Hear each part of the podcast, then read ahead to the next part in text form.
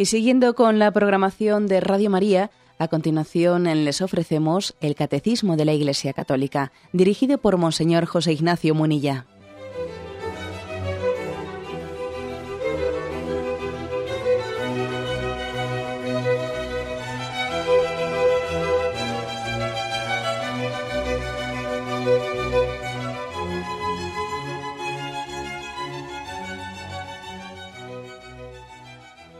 Un cordial saludo a todos los oyentes de Radio María. Un día más, con la gracia del Señor, proseguimos el comentario del Catecismo de nuestra Madre la Iglesia.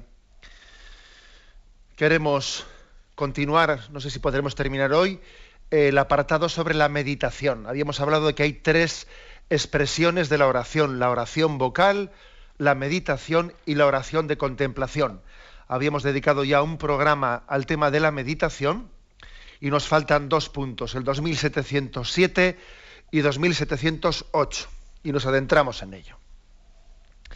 Dice este punto, 2707, los métodos de meditación son tan diversos como diversos son los maestros espirituales. ¿eh? Es decir, que por lo tanto, ahora continuamos leyendo, pero eh, la afirmación de, de partida es un catecismo no está para enseñar métodos. ¿eh? Después hay muchos maestros en la vida espiritual y no es propio del catecismo que se ponga él, porque estamos hablando de un catecismo universal para toda la Iglesia católica.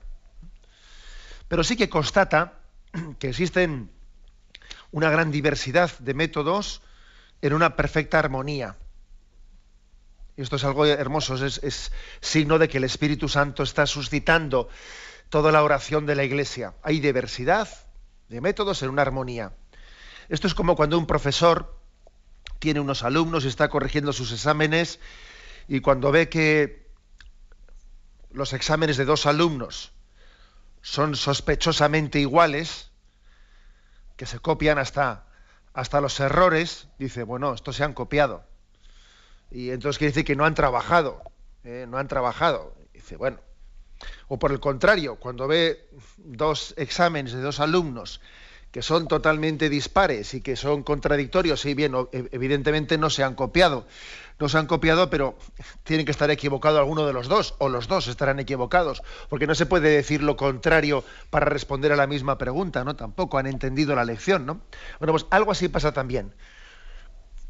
Eh, en la Iglesia hay una diversidad dentro de una armonía y eso es, eso es signo de que la acción del Espíritu Santo es la que nos está enseñando a orar.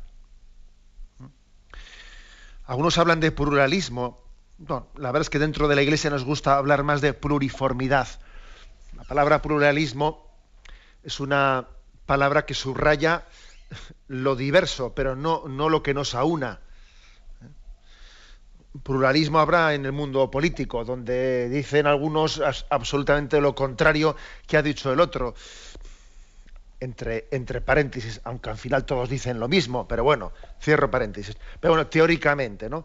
Pluralismo puede existir pues en unos planteamientos donde, donde dicen todo uno lo contrario a lo anterior, no así en el seno de la Iglesia. No tiene sentido ese pluralismo si estamos animados por el mismo espíritu. Uno no puede estar diciendo absolutamente lo contrario del otro, sobre la oración, por ejemplo. Hay una pluriformidad, formas distintas de orar, de expresarnos dentro de esa unión, de esa columna vertebral, vertebrada por la tradición de la Iglesia.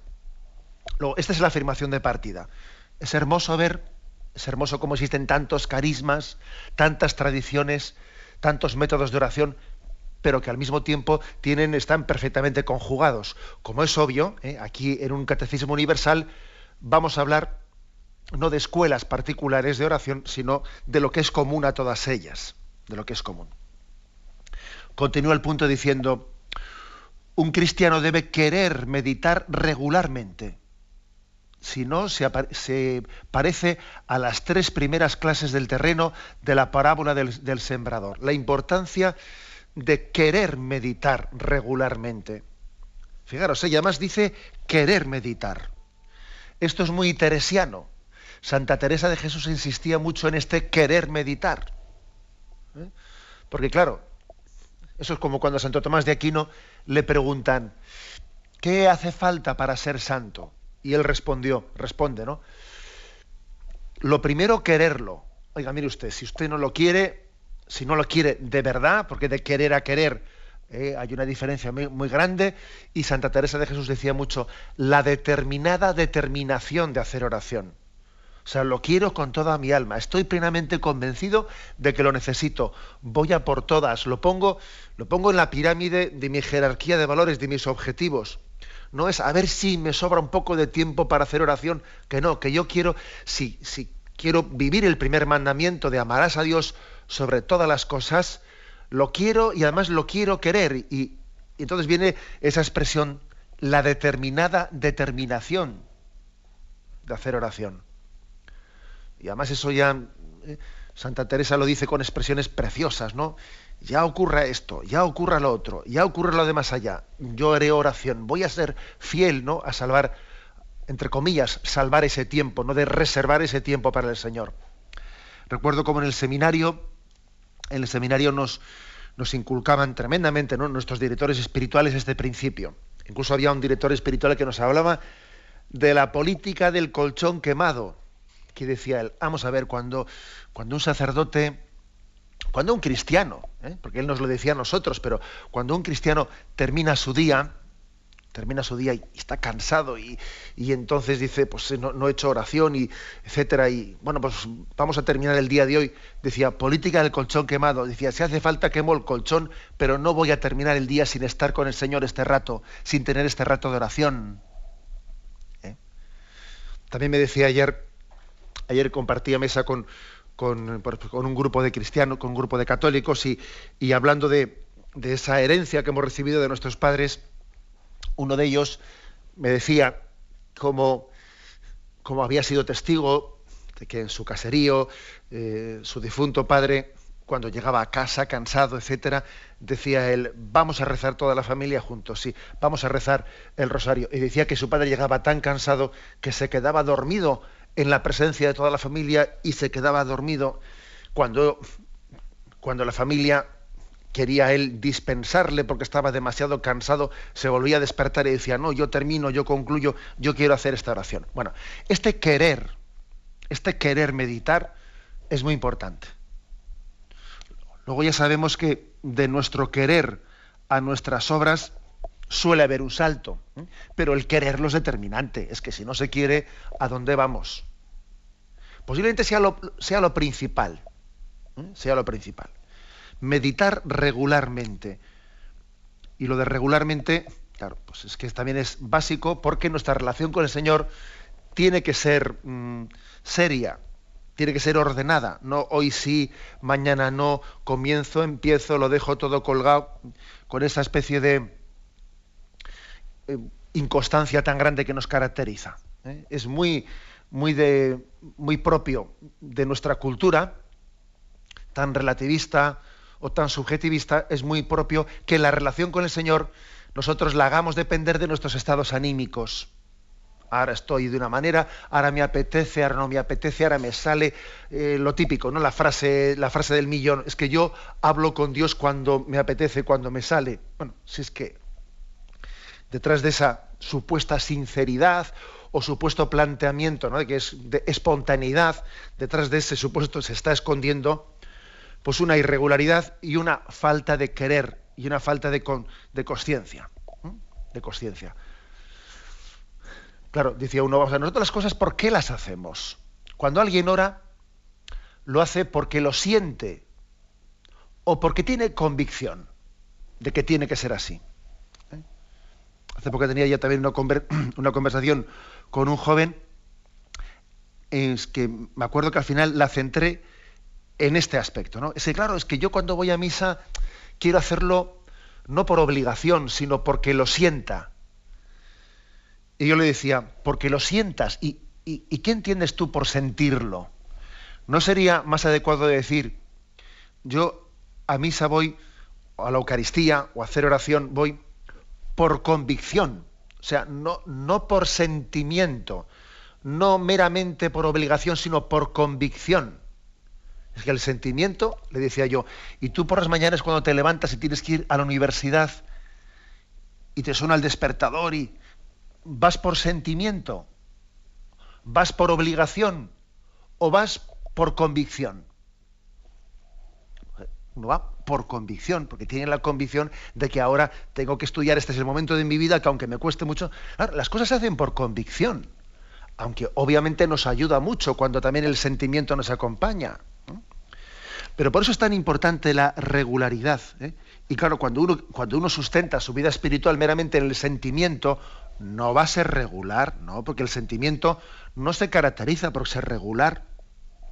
Es muy fluctuante y entonces nuestra vida espiritual pues, eh, será muy mediocre si la hacemos depender de nuestro sentimiento. Bueno, y dicho esto, da un paso más y dice, claro, si no queremos meditar regularmente, si eso no lo tenemos claro, nuestra vida, nuestra, mm, nuestra vida espiritual se va a parecer a las tres primeras clases, dice, del, terreno de la parábola del sembrador. ¿eh? ¿Os acordáis que aquí nos cita el catecismo Marcos 4? Esa parábola del sembrador, un hombre salió a sembrar, él esparcía con generosidad la semilla y, y dice que una parte caía a lo largo del camino, al borde del camino, que vinieron las aves y se lo comieron. Otra parte cayó en terreno pedregoso, donde no había mucha tierra brotó enseguida, pero como no tenía hondura la tierra, en cuanto que salió el sol se agostó. Y como no tenía raíz profunda, se secó. Y otra parte, la tercera, cayó entre abrojos, entre espinos, que crecieron los abrojos y con el tiempo terminaron por ahogarlo, ¿no? y no dio fruto. Y otra parte cayó en tierra buena. Y dice aquí el catecismo que como no se tenga una determinada determinación. Una firme convicción de que hay que hacer meditación, de que hay que tener regularidad en nuestra oración, nos va a pasar como a estas tres primeras ¿eh? tipo de semillas que cayeron al borde del camino o en terreno pedregoso o entre zarzas. ¿Qué quiere decir, el qué quiere decir con este ejemplo que pone?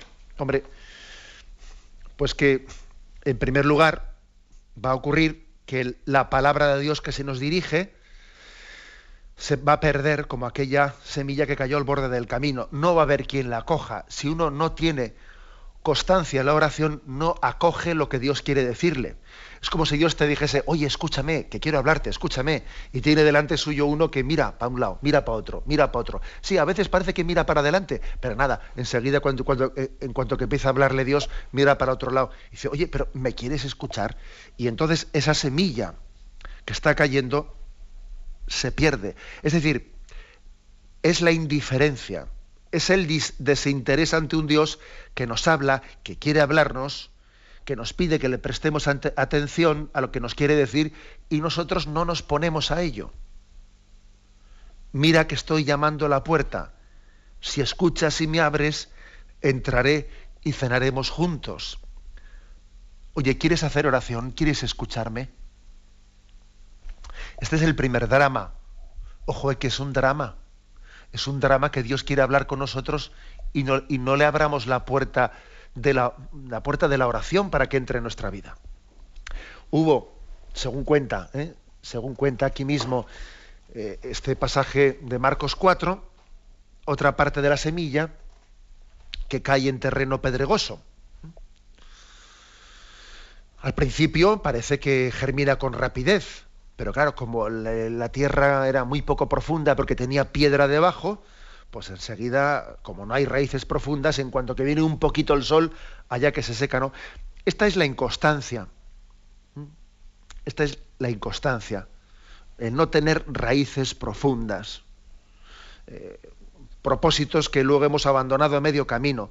si uno no tiene una meditación asidua, una oración asidua y profunda, enseguida las cosas las abandonará a medio. Escucha la palabra, parece que la ha escuchado, pero no le ha empapado. No le ha empapado. ¿eh? Todos somos conscientes de que cuando llueve un poquito, un poquito, ves por encima la tierra aparentemente mojada, pero cavas un poco y por debajo el agua no ha penetrado. Algo así nos ocurre, nos ocurre cuando por falta de meditación la palabra de Dios ha caído y no ha empapado. Y, es la situación en la, que, en la que viven tantos cristianos que se entusiasman en un momento determinado, pero se desaniman en cuanto que aparece la cruz en el horizonte. Claro, porque es que obviamente querer acoger la palabra de Dios supone hacerlo a las duras y a las maduras, en tiempos de consolación y en tiempos de desolación, a corriente y a contracorriente, ¿no? Jesús nos dijo, el que quiera seguirme, que se niegue a sí mismo, que cargue con su cruz y me siga. Y también está ese otro tipo de, semilla que cae entre zarzas. Cae entre zarzas y esa semilla al principio crece, pero claro, el trigo y las zarzas crecen al mismo tiempo y si, en un primer momento parecían compatibles, finalmente las zarzas terminan por ahogar el trigo. Eh, y esto ocurre cuando sí, ¿no? Pues parece que hacemos oración, hacemos algo de oración, pero vamos, es una manera de hacerlo compaginándolo con lo incompaginable, ¿no? Pues uno dice, bueno, tengo un poquito de oración, pero luego al mismo tiempo me trago, me trago esto en televisión y lo otro y lo otro, y tengo, y tengo dentro de mí, pretendo tener al mismo tiempo al Señor, con todo un mundo de imágenes, de pensamientos, de totalmente contrarias a él. Y entonces crece el trigo y la cizaña al mismo tiempo. Y claro, pretendo tener una doble vida. Y al final, ¿eh? la zarza ahoga el trigo. La vida mundana acaba ahogando, haciendo inútiles esos ratitos de oración que yo he tenido, compaginándolos con lo incompaginable. O sea que para tener una buena recepción de la palabra de Dios, hace falta una oración que tenga una plena disposición de que la oración tiene que cortar con otras incoherencias. De lo contrario, eso no es oración. Es un rato de ¿eh? Un rato de espiritualidad en medio de un mundo, en medio de un mundo mental y de una imaginación que la tengo a otra cosa, ¿no? Y de vez en cuando me pego un paseillo pues por el mundo de la religiosidad, pero, pero mi mente, mi corazón, mi imaginación está en otra cosa. Y eso tampoco sirve, claro. O sea que aquí en, esta, en este ideal dice, un cristiano debe querer meditar regularmente. De lo contrario nos pasará como a esa semilla que cayó al borde del camino y, no penetró porque había un corazón indiferente, o esa semilla que, cayó en terreno pedregoso y no penetró porque había un corazón inconstante, o como aquella semilla que cayó entre zarzas y finalmente murió porque había mucha incoherencia, incoherencia allí. Esta es la, la afirmación.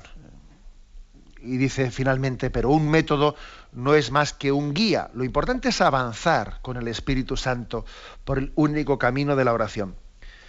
El método es importante, pero en el fondo es un instrumento. Lo importante es el motor, el querer hacer oración, el tener, tomar conciencia de que el Espíritu Santo es el que nos encamina, nos quiere conducir a ser cristificados, a que, a que vayamos madurando conforme a la imagen de Cristo, a que Él nos introduzca en ese camino objetivo de oración que es común a todos los métodos de oración y ese camino común para todos es Cristo Jesús. Cristo es el camino que nos conduce al Padre. Tenemos un momento de reflexión y continuaremos enseguida.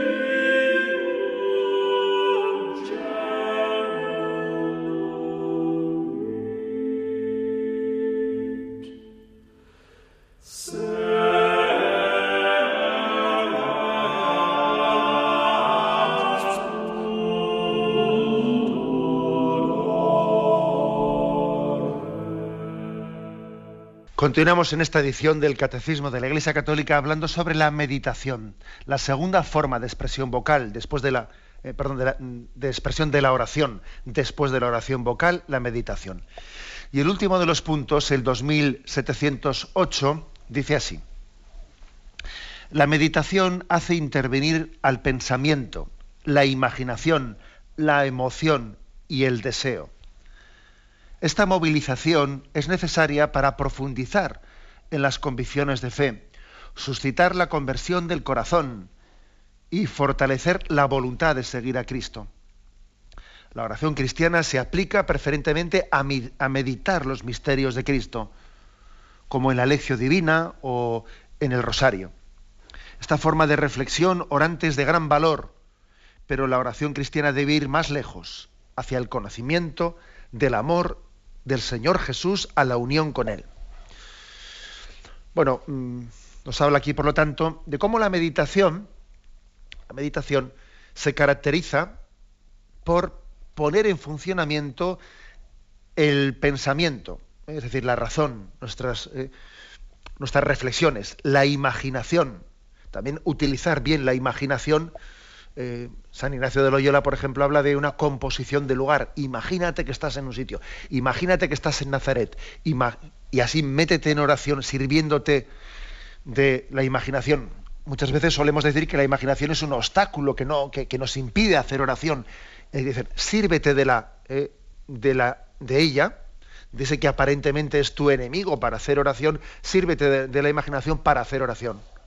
La emoción, aunque la meditación principalmente eh, se, aplica más a la, razón, también conlleva la emoción. ¿eh?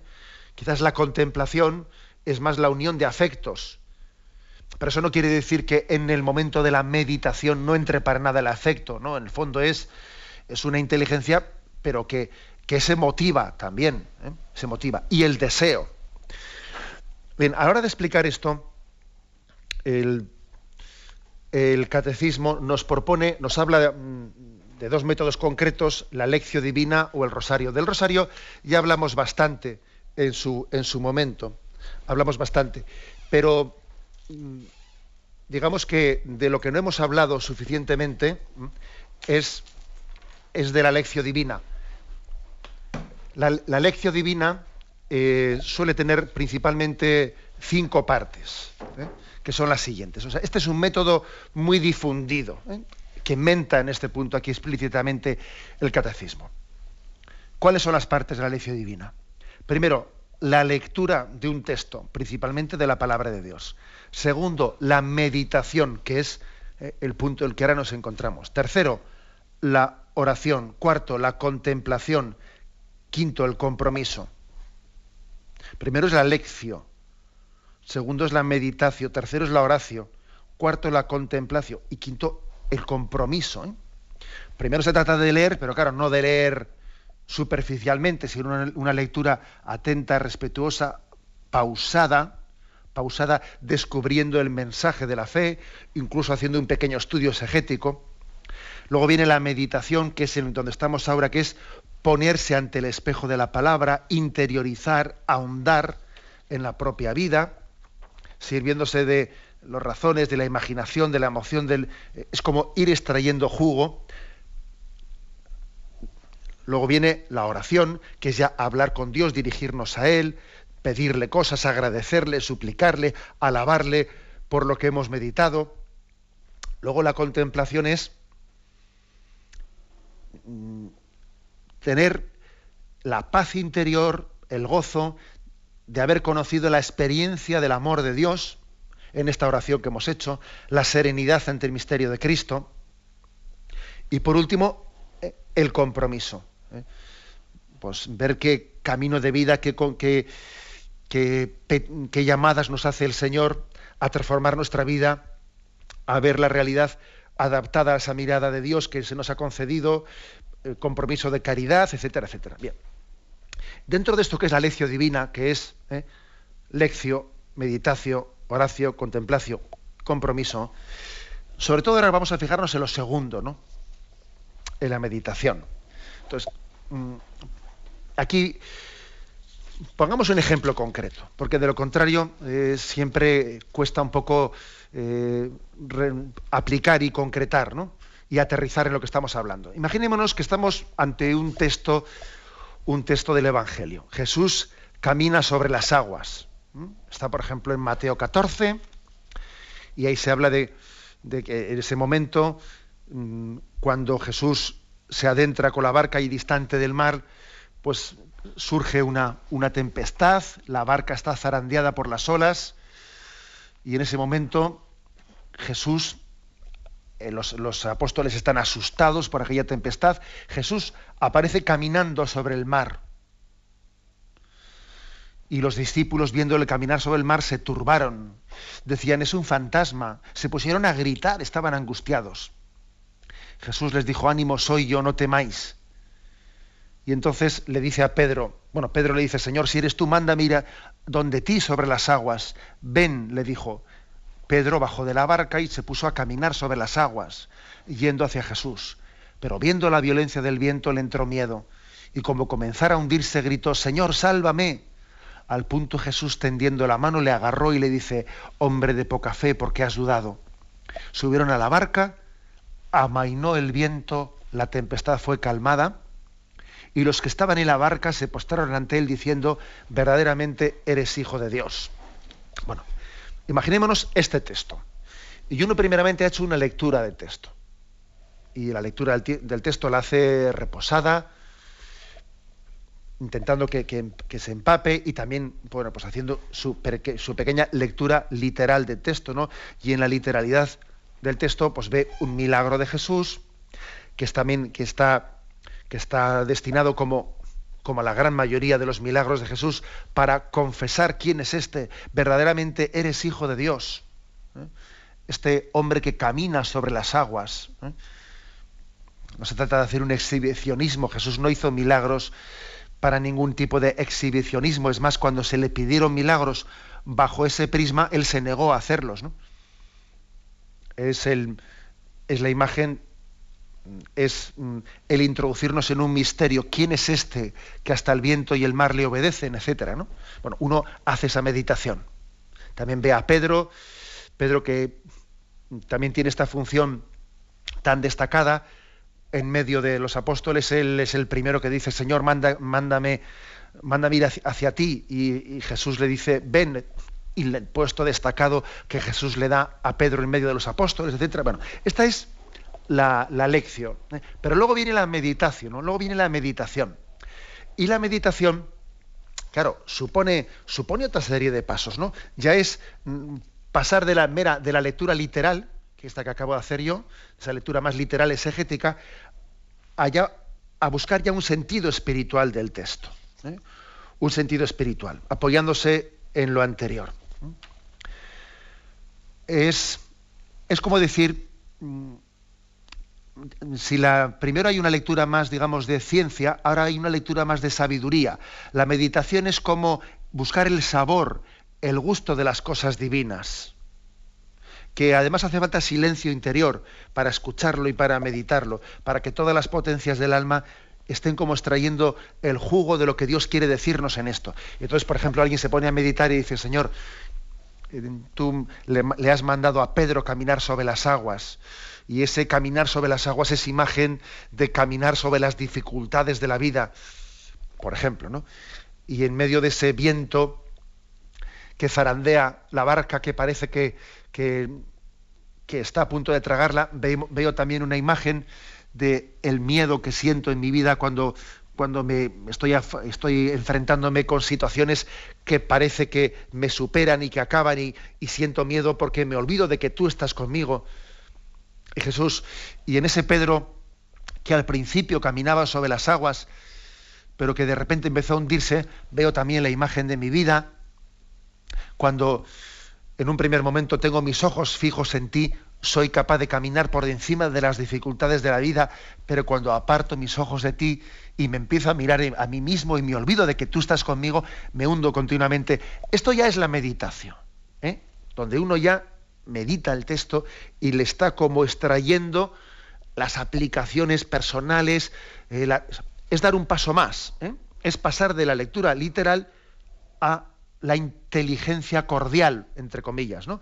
Eh, es penetrar el misterio divino que está en ese texto bíblico, el mensaje de Dios orante a través de ese texto, leído en el ámbito de la iglesia y en la tradición de la iglesia. Por ejemplo, los, los padres de la iglesia para por esto aquí dice que hay que utilizar en la meditación el pensamiento, la imaginación, la emoción, el deseo. En la tradición católica, los padres, los llamados padres espirituales, para entender lo que es la meditación, han utilizado imágenes muy, pues yo diría muy gráficas, muy prácticas, muchas de ellas tomadas de la comparación de la naturaleza, para explicar qué es la meditación. Y así, por ejemplo, pues eh, el llamado Diego II el Cartujo, que es un autor espiritual, dice que la meditación es como un lagar en el que se exprime la uva para que produzca el licor que sacia la sed de quien tiene del orante, ¿no? del cristiano.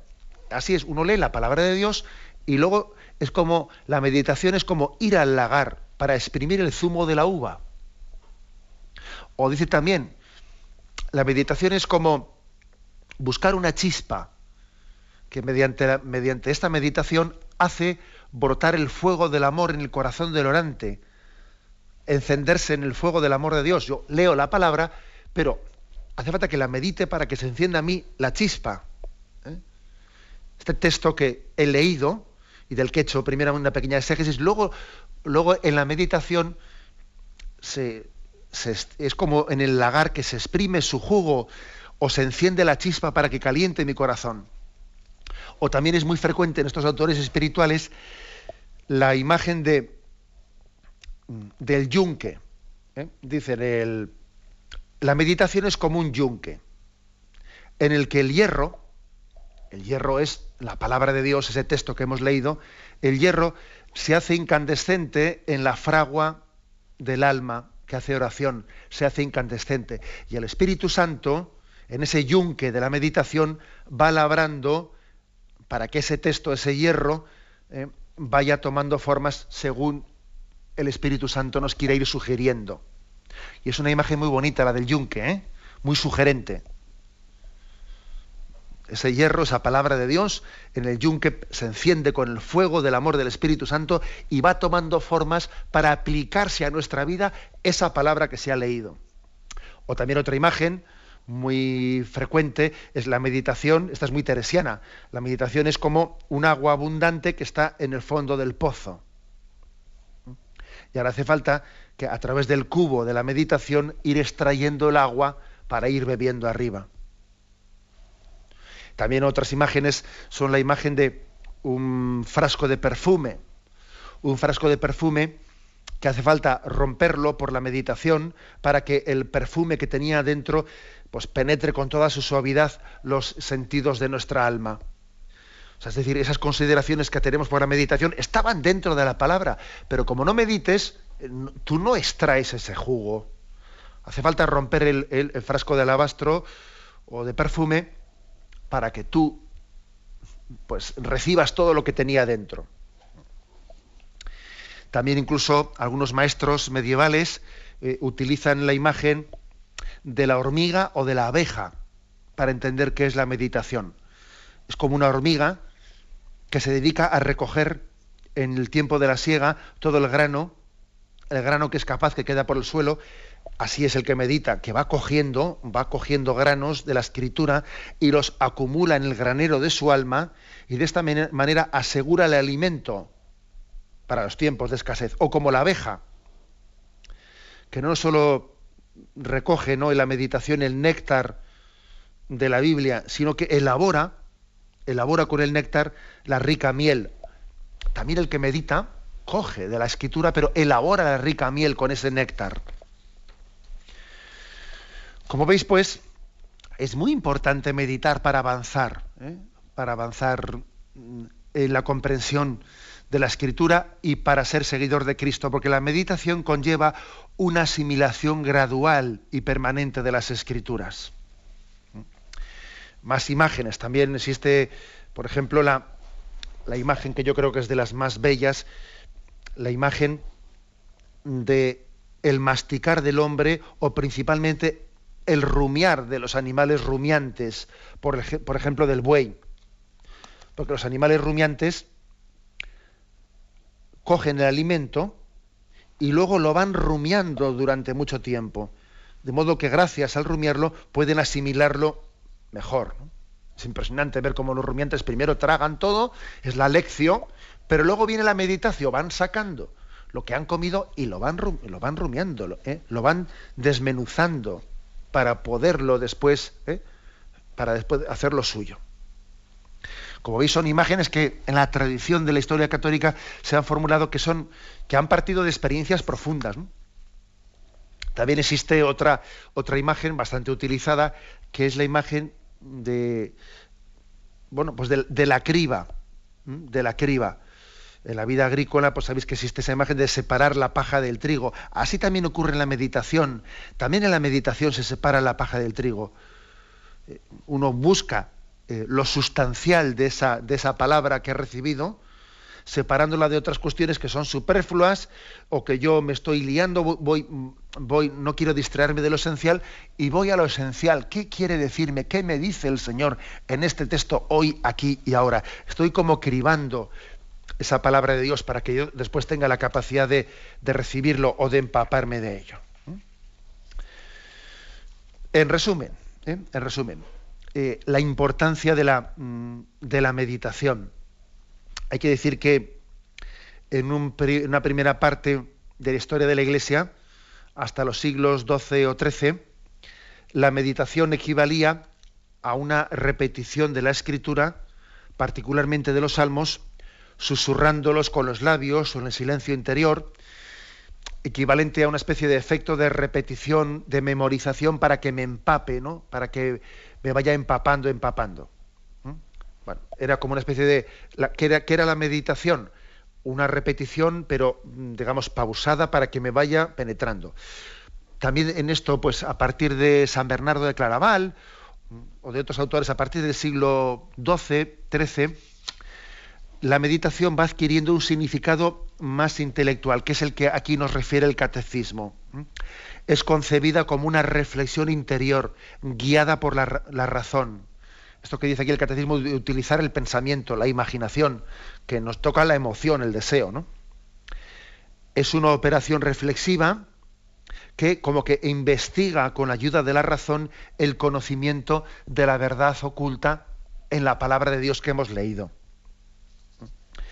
es una meditación reflexiva, es como una, investigación después de haber hecho una inspección en la lectura. En la lectura se hace como una, una, inspección y luego la meditación es ya como una investigación, como un adentrarnos, un indagar profundamente en lo que el Señor quiere decirnos en ese texto. Se trata pues de una confrontación con el mensaje que hemos leído. Uno se confronta con él iluminado por el Espíritu Santo, quiere penetrar con una agudeza, se le pide la luz para adentrarse en esas verdades divinas que se nos han sembrado en la palabra de Dios. En segundo lugar, primero es una confrontación con esa palabra de Dios. ¿eh? Bueno, la palabra confrontación no le digo chocar con ella, ¿eh? porque es que, no sé, lo de confrontarse a veces suena a pelearse, aunque también a veces ¿eh? nos peleamos un poco y Dios tiene que pelear con nosotros. Segundo lugar, es una confrontación con la situación histórica concreta nuestra, del que ora. Porque no basta reflexionar sobre el texto sagrado, sino es necesario meditar sobre la propia vida y dejarse interpelar. ¿eh? Me confronto con la palabra de Dios y me confronto conmigo mismo al hacer meditación. Y más aún, también hay una tercera confrontación una tercera confrontación, que es con el Dios vivo y verdadero.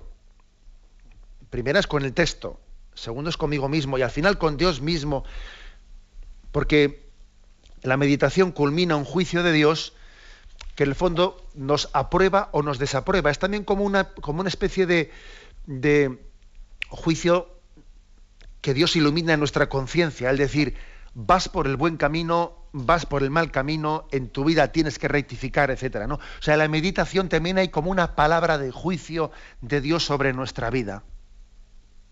¿Mm? Por, por tanto, no es de extrañar que de la meditación uno reciba la llamada a la conversión, la llamada a la conversión. Por eso dice aquí el catecismo, esta movilización es necesaria para profundizar en las convicciones de fe, suscitar la conversión del corazón y fortalecer la voluntad de seguir a Cristo. Eh, claro, hacer meditación, esto no es un deporte. ¿eh?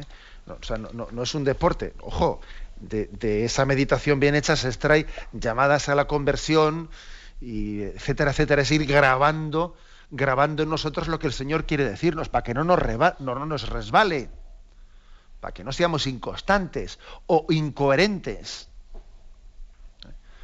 ¿Cuántas veces uno necesita meditar mucho una cosa para de repente que se le abra el entendimiento y diga, pero qué incoherente he sido en mi vida, pero cómo he mantenido esta incoherencia hasta ahora y no me había dado cuenta de ello? Oye, pues sí.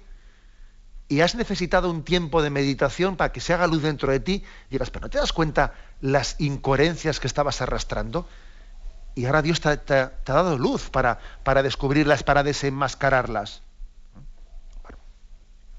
Esta es, digamos, ¿no? la, la expresión que nos da el mm, lo que aquí he hablado yo concretamente de la lección divina, ¿eh? de ese método muy tradicional en la historia de la Iglesia que es lección, meditacio, oracio, contemplación ¿eh? y finalmente un compromiso, que como os podéis imaginar, tampoco es que sea esto un primero, a ver, voy a leer pero sin meditar todavía. Segundo, voy a meditar pero sin hacer oración. Tercero, oración. Quinto, hombre, no. Al final también estas metodologías, ¿eh? el primer punto está em, también implicado con el segundo, y, uno también según medita hace oración y ya comienza a contemplar. ¿eh? Tampoco podemos entender esto de una manera matemática, eh, no, sino que existe también una posibilidad de mm, meditar leyendo y leer orando y orar contemplando, etcétera. Y no nos olvidemos que, que aquí el catecismo habla, pone, dos ejemplos prácticos, el de la lección divina, que es el que, al, que me he referido hoy, y el del rosario, que no, me prodigo en ello porque ya tuvimos algunos programas en los que hablamos del rosario, pero también el rosario es un método concreto de oración, perdón, de meditación.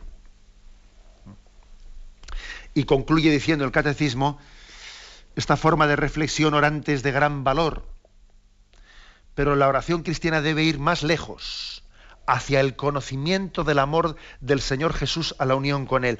Es decir, mm, después de haber dicho, fíjate qué importante es la meditación, ¿no? Pues todavía tiene que ir más lejos. Y así se nos abre la puerta para el tema de la contemplación, o sea, en la tercera forma de expresión de la oración, que si Dios quiere, comenzaremos a explicarla a partir de mañana. Es muy importante la meditación, pero todavía hay que ir más lejos. O sea, la meditación nos tiene que introducir en la contemplación en el conocimiento del amor del Señor, en el misterio de la unión con Él. Daremos ese paso y si Dios quiere lo explicaremos a partir de mañana. Pero ahora vamos a dar paso a la intervención de los oyentes. Podéis llamar para formular vuestras preguntas al teléfono 917 107 700 917 107 700.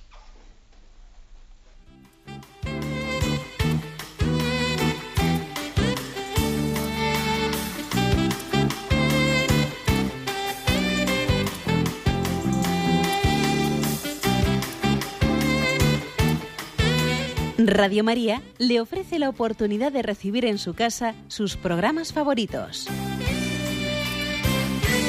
Ahora lo puede hacer a través de nuestra página web www.radiomaria.es o bien llamándonos al 917 107 700. Pídanos el programa que más le interesa en cualquiera de sus emisiones, especificando el día y la hora que lo ha escuchado. Solo nos tiene que decir si lo quiere en CD de audio o CD o DVD en MP3. Haga su solicitud en el 917-107-700 y en www.radiomaria.es. Radio María, más cerca de usted.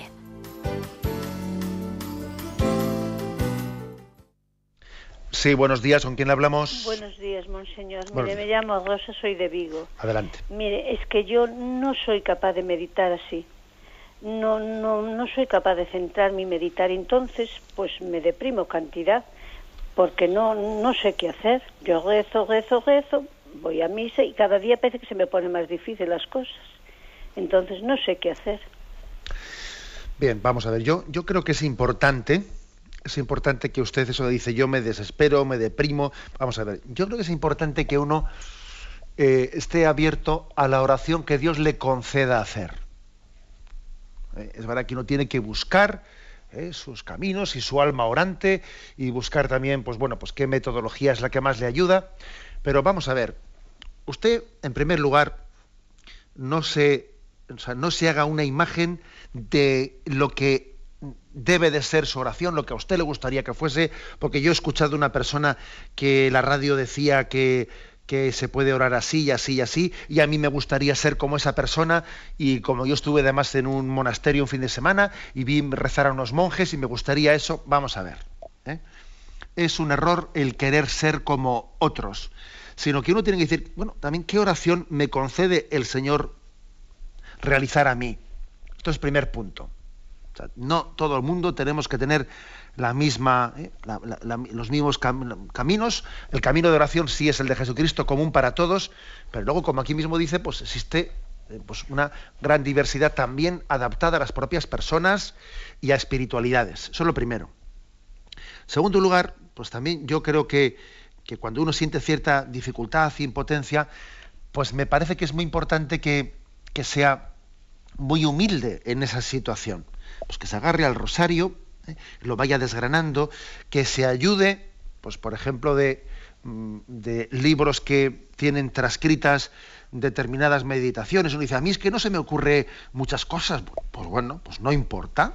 No importa, uno coge pues cualquier texto sencillísimo, ¿eh? sencillísimo que, que, lleva el texto evangélico a, a explayarlo, un poco a desgranarlo y lo va poco a poco leyendo y va haciendo eso que dice Santa Teresa, ¿no? El método de la gallina, que va una gallina y allí en el corral eh, se agacha y, coge un granito y, hasta que no lo traga, pues ahí está dando, dándole vueltas con el, con el pico levantado para arriba y cuando ya lo ha tragado, pues sigue buscando un grano. Es decir, no tenemos que ponernos unos objetivos diciendo mi oración tiene que, tiene que alcanzar este grado, tiene que tener esta capacidad de concentración, tengo que tener, vamos a ver, y a veces hay ciertas, hay muchas personas que tienen, que tenemos, eh, voy a hablar en primera persona de plural, pues que convivir con también con una imaginación que nos resulta difícilmente dominable y, bueno, pues sí, y muchas veces tenemos que decirle al Señor, Señor, perdóname que estoy ahora mismo en Sebastopol y vuelvo a estar contigo y quiero, quiero ser tuyo y hasta de nuestras distracciones queremos hacer oración. De nuestra impotencia para hacer oración muy ordenadamente, queremos también hacer una ocasión de alabar a Dios. Y no de, y no de, desesperarse ni de ponerse nervioso. explico que esto es muy importante. Adelante, damos paso a un siguiente oyente. Buenos días. Buenos días. Buenos días. soy Ángela de la provincia de Madrid. Adelante, Ángela. después de elegir la lectura que ha puesto el ejemplo de, Pedro por las aguas, o la lectura que sea, luego después como meditación, ¿como cuánto tiempo conviene estar en ello? De tiempo, de, minutos o lo que sea. Y, otra cosa, mm, es claro, es conveniente en la iglesia, pero ¿esto se puede hacer en la casa? Si en la iglesia no se puede ir por, por algunas razones. Por supuesto que se puede hacer. ¿eh? Y, y, es posible que la oración de meditación, pues por el hecho de, de, estar buscando un rato en el que uno, y un momento y un lugar en el que uno eh, eh, lo pueda adaptar más a su, a su tiempo, pues muy posiblemente hacerlo también en casa sea más fácil, ¿no? Aunque siempre delante del Señor, pues pueda ser más conveniente, pero por supuesto que se puede hacer en casa. Eh, habla usted del tiempo de, la, meditación. Pues como usted se puede imaginar, eh, pues eh, puede ser muy diverso. Yo muchas veces he hablado, he escuchado el, ideal del cuarto de hora de oración. El cuarto de hora de oración, incluso existe algún libro publicado con ese título, El cuarto de hora de oración. Pero también la meditación puede ser de, de una hora y de cinco minutos. Puede ser de cinco minutos y puede ser de una hora pero me atrevo a decir esto del cuarto de hora de oración pues por, el hecho de que cuando nos iniciamos en la oración, y a veces hay que tener cuidado que por, por, tener un ideal muy teórico, luego al final nos quedemos en nada. ¿no?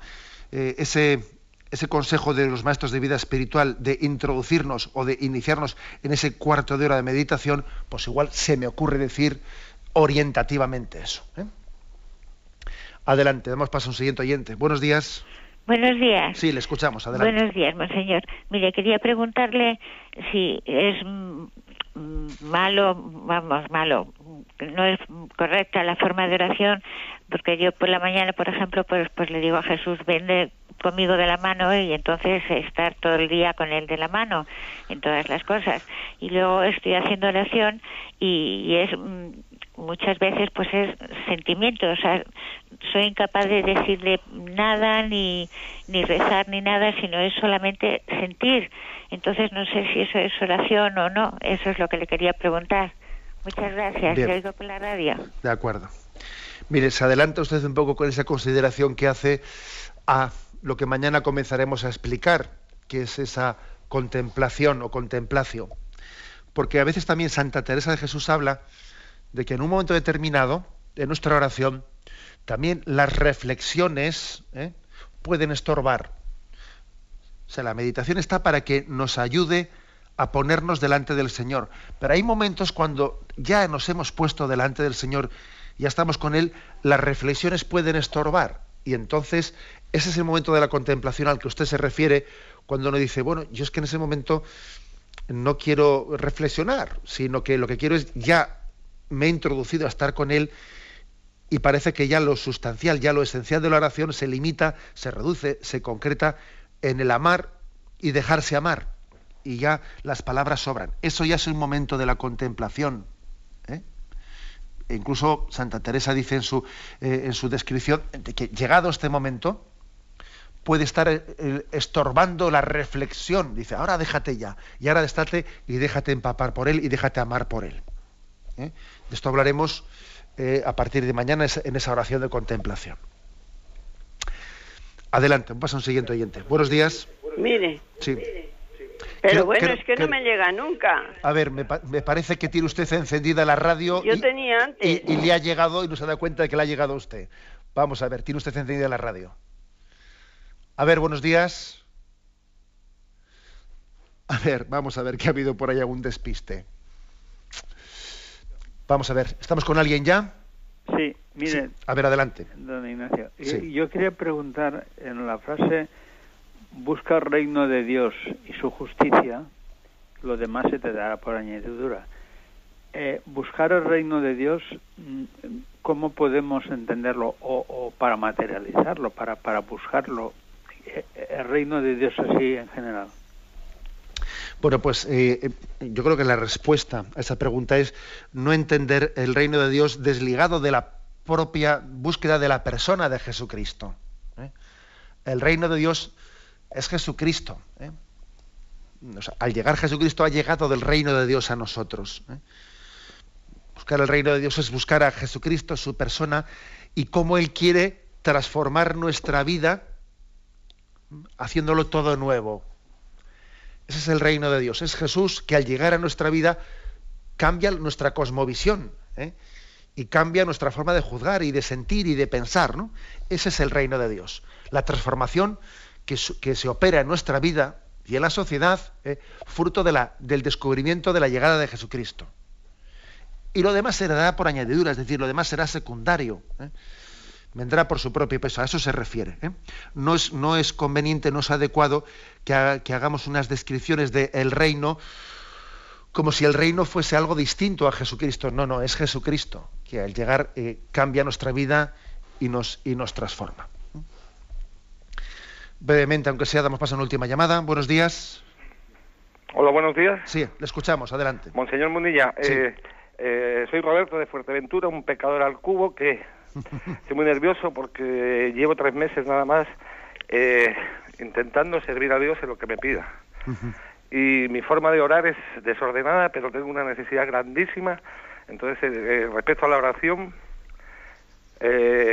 pues yo oro desordenadamente, estoy yendo a misa todos los domingos y, mis formas no son las las estrictamente, no sé, pues como, como manda o sea, como se hace, yo lo hago diferente, pero yo mezclo el credo con esto porque no sé, me estoy ahora ordenando y, preparando para, para, aprenderme las oraciones correctamente, pero no sé si hago bien, si hago mal, pero tengo una necesidad y por la noche, hora a, deshoras, de madrugada, o sea, tengo una necesidad como si se fuera a acabar el mundo.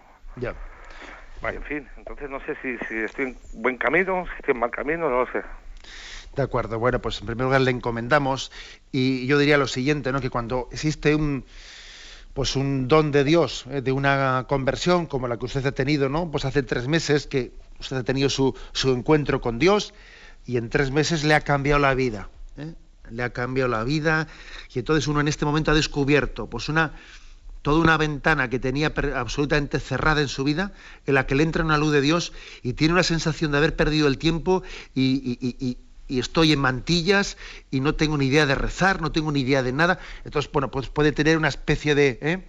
de nerviosismo interior y de ansiedad y de querer, bueno, pues en tres meses ver si es capaz de suplir eh, toda la falta de formación de todos los años de su vida. Bueno, quizás en la situación en la que está pueda tener un cierto riesgo de, bueno, pues de precipitación, ¿no? Entonces yo le diría, tenga calma, tenga paz, y lo que siempre digo yo en el, en el catecismo, busque un director espiritual si no lo tiene, búsquelo, ¿eh? porque es importante que más y menos en un momento de una primera conversión le, ayude a ordenarse, ver qué puede ser lo principal, lo primero, mm, conviene comenzar por aquí, etcétera, qué forma de oración puede comenzar en este momento, etcétera. ¿eh? Yo creo que es muy importante que en ese momento que el Señor ha salido al camino de su vida, mm, haya alguien que, le pueda un poco ordenar ¿no? en, esa, en ese camino de conversión. Y nos alegramos mucho de, ese don de, de gracia que ha tenido y le encomendamos en nuestra oración. Tenemos el tiempo cumplido. Me despido con la bendición de Dios Todopoderoso, Padre, Hijo y Espíritu Santo. Alabado sea Jesucristo.